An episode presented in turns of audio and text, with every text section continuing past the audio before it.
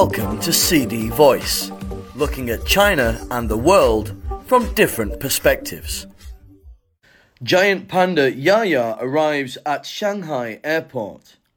Giant panda Yaya arrived at Shanghai Pudong International Airport on Thursday from Memphis, Tennessee. Yaya returned to China from the United States after a 20 year loan for a joint research and conservation project, according to the National Forestry and Grassland Administration. In December, the Memphis Zoo announced that it would return Yaya, who arrived in the US in 2003.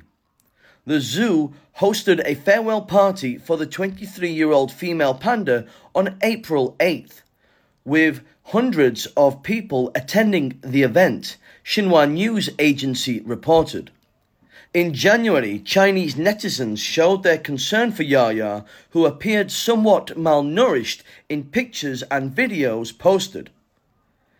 In response, the Chinese Association of Zoological Gardens said in an announcement that the zoo had taken good care of her and there is no indication that she was neglected based on videos of her and the results of monthly health reports and annual physical examinations.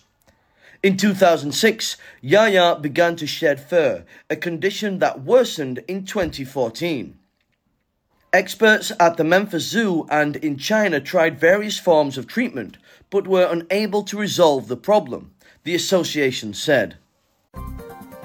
That's all for today. For more news and analysis, buy the paper. Until next time.